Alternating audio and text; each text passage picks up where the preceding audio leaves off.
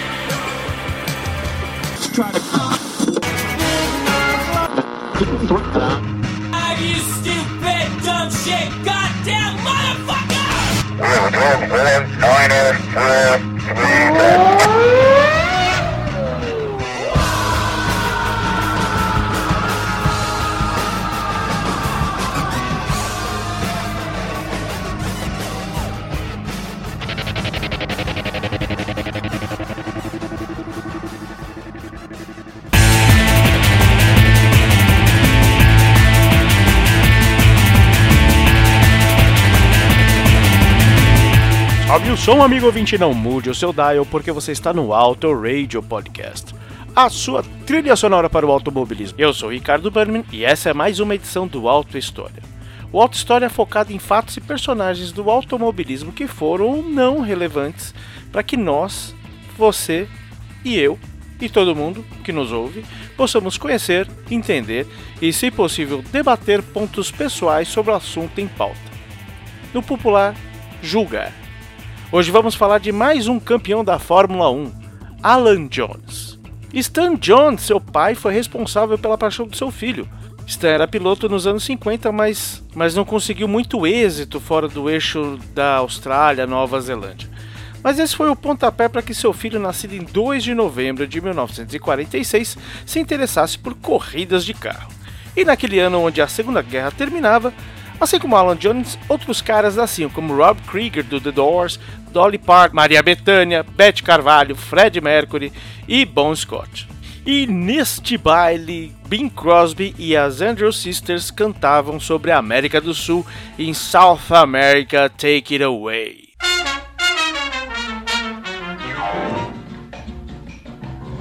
Up here in the land of the hot dog stand, the atom bomb and the good humor man. We think our South American neighbors are grand. We love 'em to beat the band. South America, babaloo, babaloo, aye, babaloo.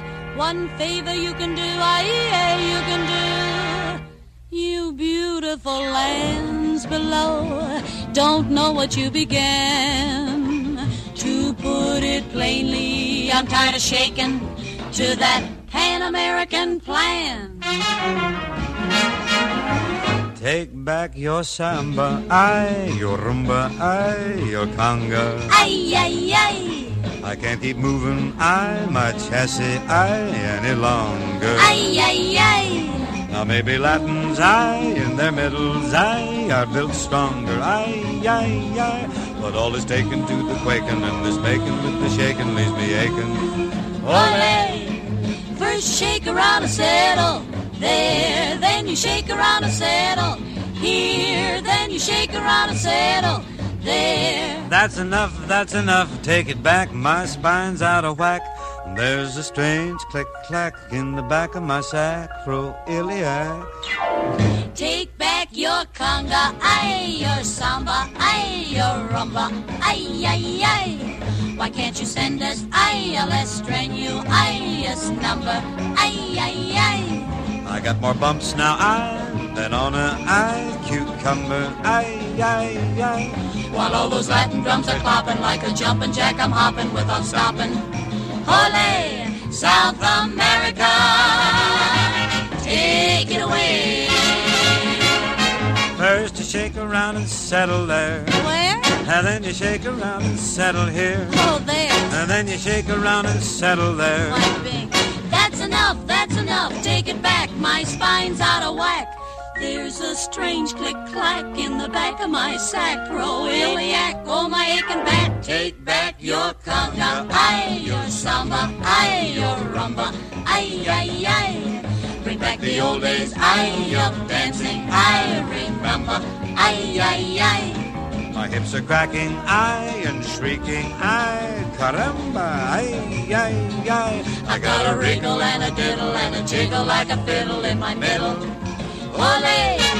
His fancy swishing in position wears out all of my transmission ammunition.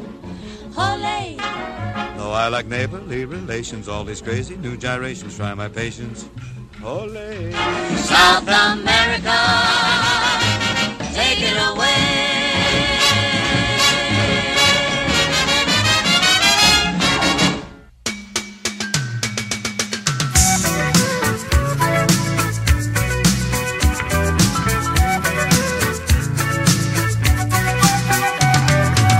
Traveling in a fighter combi On a hippie trailhead full of zombies I met a strange lady, she made me nervous. She took me in and gave me breakfast. And she said, do you come from a land down under? Where women go and men wonder Can't you hear, can't you hear the thunder? You better run, you better take cover. Ah, Austrália. País de belezas mil. Dizem que a Austrália é o Brasil que deu certo. E de lá vem Alan Jones, que trabalhava na concessionária do seu pai e também competia por lá com Mini Coopers no novíssimo mundo.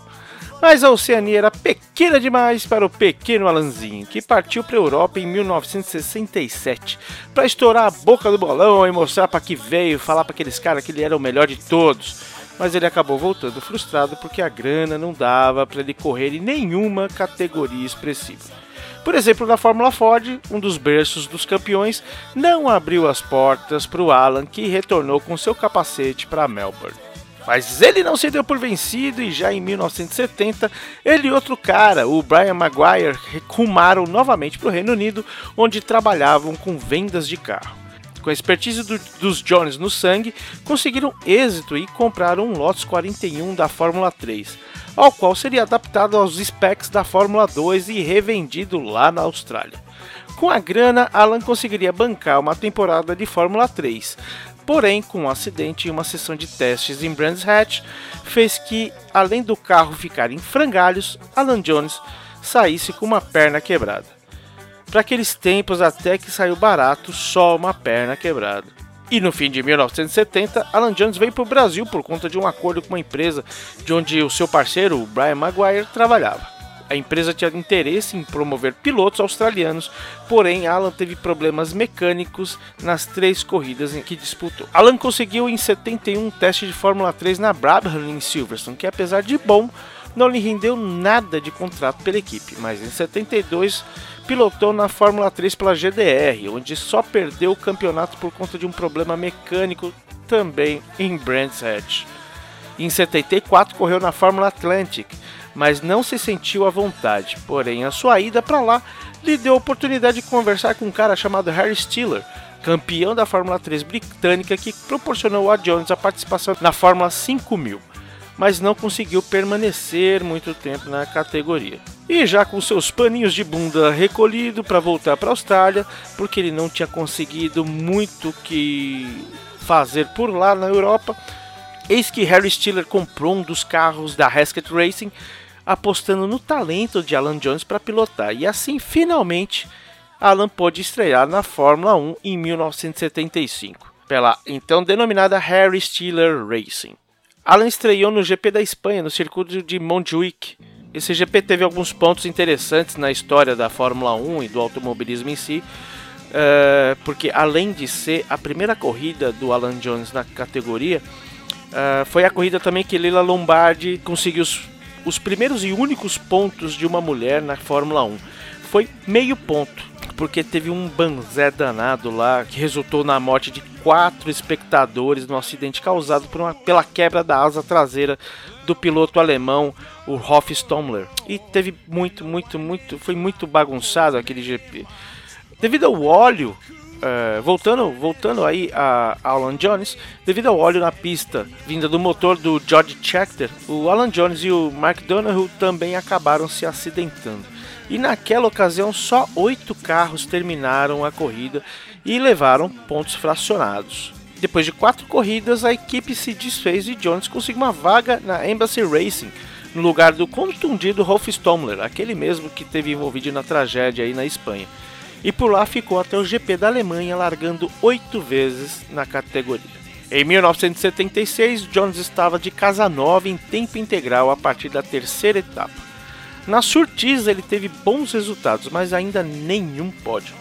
A polêmica ficou mesmo pelo patrocínio da Durex no carro.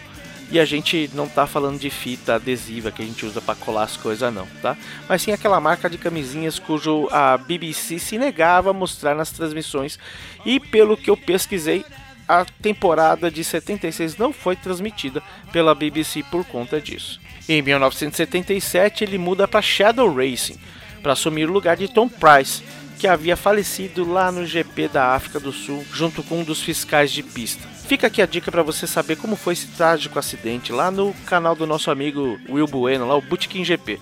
O link vai estar tá na descrição desse episódio, tá? Eu já digo que são cenas bem fortes e o Will até colocou um disclaimer lá. E foi desse ano que Alan venceu a sua primeira corrida no Osterreichring. Eu, eu gosto de falar esse nome, Osterreichring.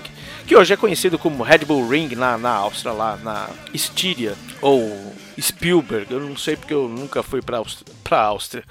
Uh, bom, e lá ele teve, esteve no lugar mais alto do pódio e o Alan Jones terminou a temporada na sétima posição.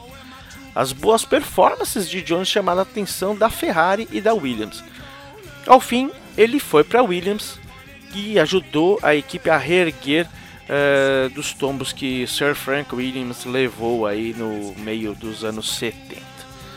Jones também correu a Canami e venceu o campeonato de 78 com 9 poles entre 10 corridas. E o carro da Williams quebrava muito, né? Ela era azarona, talvez tanto quanto hoje. É, mas ele ainda era possível tirar alguma performance de lá. E só tinha um carro e esse carro era de Alan Jones. E algumas vezes até chegaram à zona de pontos. Em 79, ele chamou a atenção de patrocinadores com o salto que eles haviam dado de um ano para o outro. Foram quatro vitórias do Jones e uma do seu companheiro, então Clay Regazzoni, com vários pódios que fez a Azarona terminar na segunda colocação do campeonato de construtores. Clay Regazzoni em quinto, Alan Jones em terceiro, e isso fez a equipe ir crescendo aos poucos até sua performance sublime de 1980.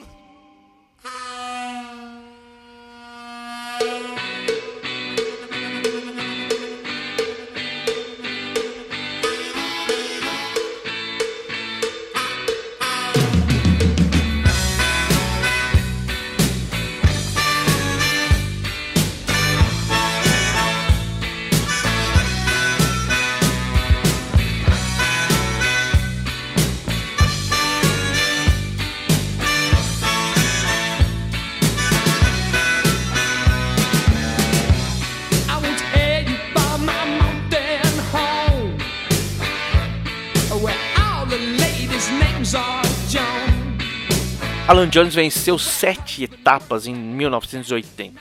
Cinco delas eram válidas pelo campeonato. Dessa vez, com Carlos Reutemann, Jones conquista o seu campeonato mundial no, e no geral foram as cinco vitórias, três abandonos e uma corrida concluída fora do pódio o restante foi P2 e P3. E a briga foi pau a pau com o brasileiro Nelson Piquet da Brabham. Aliás, falando em Brabham, o Alan Jones foi o primeiro campeão australiano desde Jack Brabham, que foi campeão em 59, 60 e 66. Em terceiro lugar ficou o companheiro Carlos Reutemann. Interessante dizer que Alan Jones chegou em segundo lugar no BMW M1 de 1980, um campeonato de carros de turismo realizado na Europa que funcionava como uma categoria de suporte para algumas etapas da Fórmula 1. Por lá, quem venceu foi Nelson Piquet em uma coincidência quase cruel com 1981, onde as brigas foram acirradas entre os dois pilotos da Williams. Tanto que nem Jones nem Reutemann queria abdicar de posições em pista, independente da estratégia ou que quer que valha. A tensão ficou explícita na segunda etapa de 81 aqui no Brasil,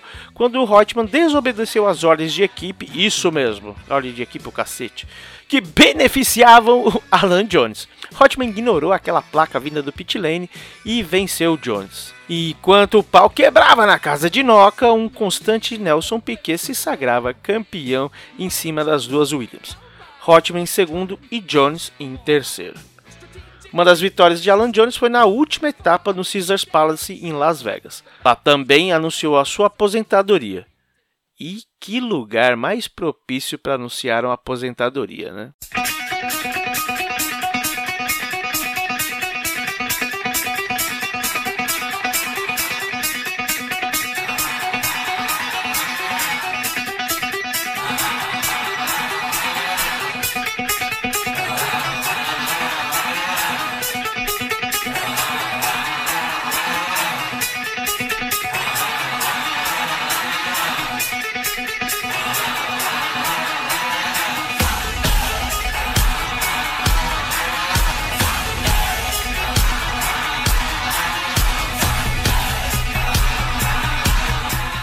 Alan volta a correr na Austrália em 1983 no campeonato de GT e das nove etapas do campeonato, ele vence um total de 100% delas. Em 83 ele também voltou para uma única etapa na Arrows, no lugar do brasileiro Chico Serra, mas encosta seu carro por conta do cansaço daquela etapa. Ele ainda correria pela Arrows na corrida dos campeões em Brands Hatch, mas terminando em terceiro não conseguiria verba suficiente para participar do GP da França. Aí eu me pergunto, onde estaria o valor de um título nesse momento? Mas ele também tinha falado que ia se aposentar, não é verdade? Durante uma entrevista ao Grand Prix Legends de 2012, Uh, Alan Jones revelou que tinha sido sondado pela Ferrari em meados de 82. Isso logo depois da morte do Gilles Villeneuve e o acidente que levou à aposentadoria do Didier Pironi que você também encontra lá no canal do Bootkin GP. O Will, eu vou cobrar merchan, hein? Quero nem saber. Alan Jones, naquela época, ele estava de boa na Austrália e pouco preocupado em responder a Ferrari.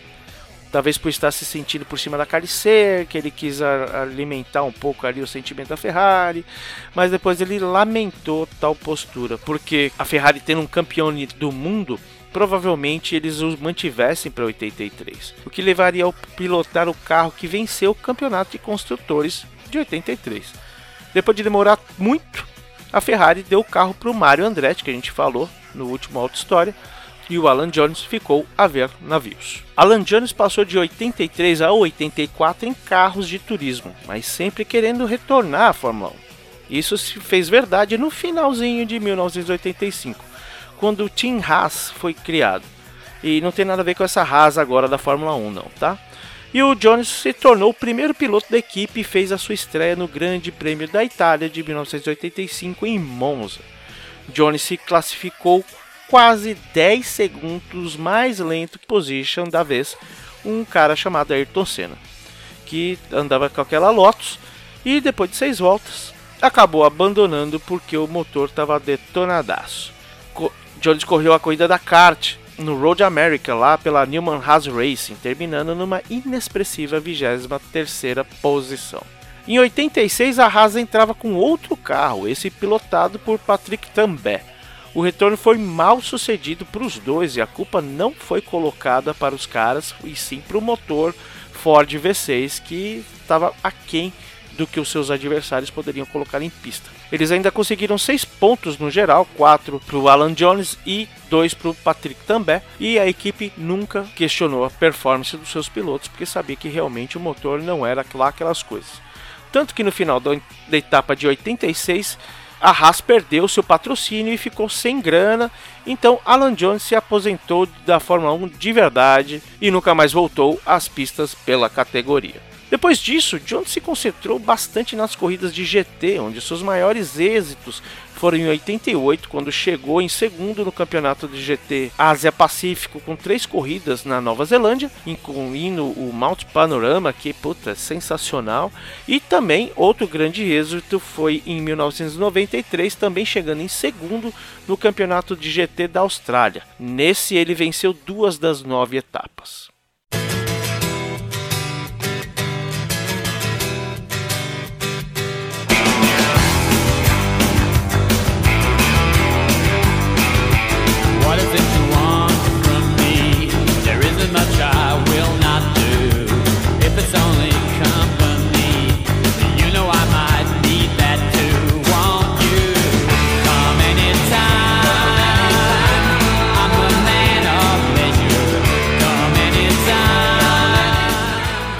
Fora das pistas, depois de se aposentar da Fórmula 1, ele se tornou comentarista do Channel 9 na Austrália entre 87 e 2002.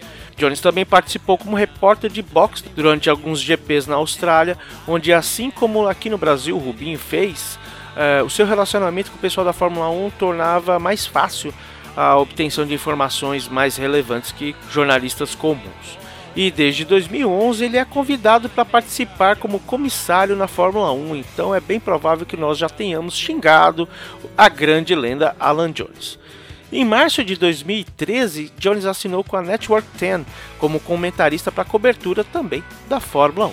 Sobre a sua vida pessoal, Alan Jones se separou da sua esposa Beverly ao final de 1980, ou seja, o ano do título. E em 1996 ele começou um relacionamento com Amanda Butler Davis. O filho adotivo de Alan Jones, Christian, também é piloto. Christian foi campeão de Fórmula 3 asiática em 2004.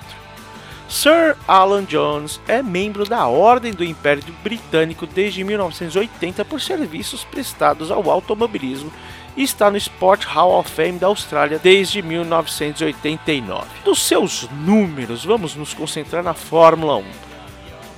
Foram 116 grandes prêmios, 12 vitórias, 6 pole positions e um título mundial.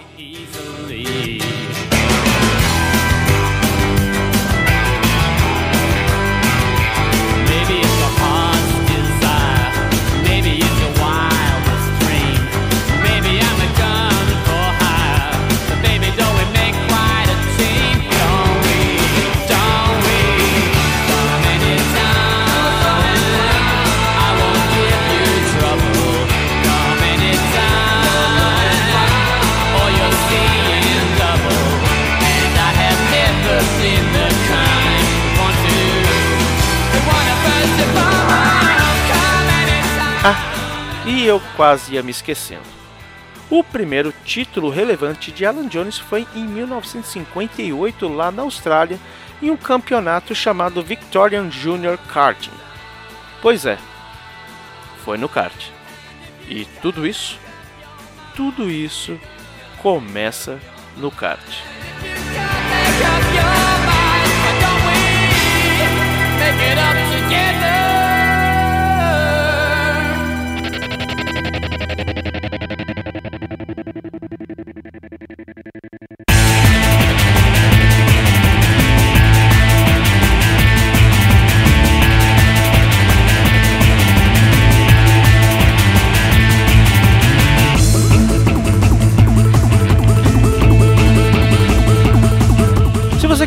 Sentir a verdadeira adrenalina do automobilismo sem limites de idade, sexo ou até mesmo perícia, junte-se ao Oscarteiro que vem desde 2004 realizando eventos de kart amador todos os meses com uma categoria ideal para você.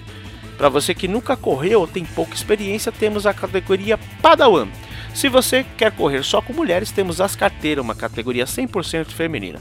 E se você já tem alguma experiência, temos a categoria Challengers, que lhe desafiará para que você possa entrar na nossa categoria Master, que é a Fórmula 1 dos carteiros. Acesse oscarteiro.com.br ou arroba oscarteiro nas mídias sociais ou ainda me procure nas mídias sociais. E se você é aí de Santa Catarina, não pode deixar de conhecer a Copa Bootkin GP do meu tão citado amigo Will Bueno. Lá você pode desfrutar também do melhor kartismo do estado. São diversas baterias para você correr lá no Beto Carreiro com a melhor estrutura que um campeonato bem organizado pode lhe proporcionar. Procure mais informações no bootkinggp.com.br que contém informações do campeonato e diversos conteúdos de Fórmula 1 e automobilismo em geral. Siga-nos também no Instagram e Twitter como arroba Podcast e entre no nosso grupo do Telegram. O link está na descrição desse podcast.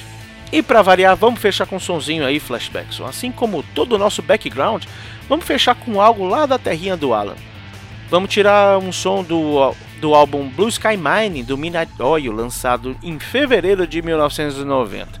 Esse, por acaso, foi o primeiro CD que a gente comprou em casa quando essa tecnologia super, hiper, triper, zipper chegou por lá. a gente tinha comprado um CD player, né? Um aparelhão que parecia um Blu-ray player, um player assim, enfim, um tocador, um videocassete com de CDs. Você deve estar imaginando como é que era, né? E ele fazia do nosso velho 3 em 1 que para quem não sabe era composto de rádio, toca disco e toca fita, virar um 4 em 1, porque agora nós tínhamos né, a função CD player e é claro, a gente podia gravar no mais alto puro som do CD em nossas fitas BASF Chromo 2 de 90 minutos e levar no nosso Walkman, porque naquela época não havia Discman ainda, pelo menos não pela minha vizinhança. E cabiam dois álbuns dessa fita, né? Álbuns de até 45 minutos naquele momento, né? Era uma grande evolução. Bom, um beijo e um queijo no seu coração e vamos de King of the Mountain Flashbacks. Walking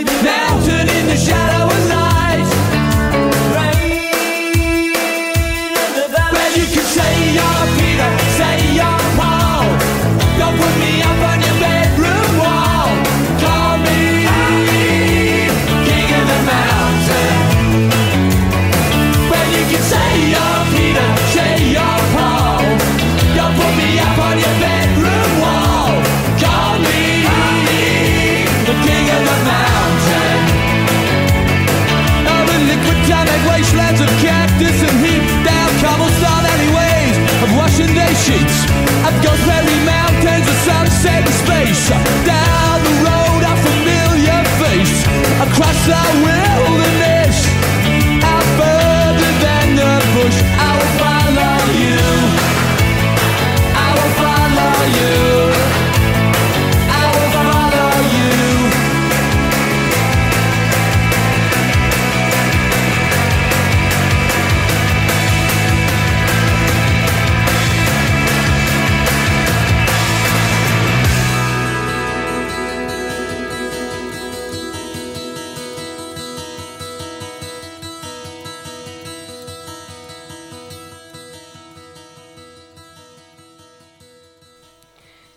Esse foi mais um episódio do Auto Radio Podcast.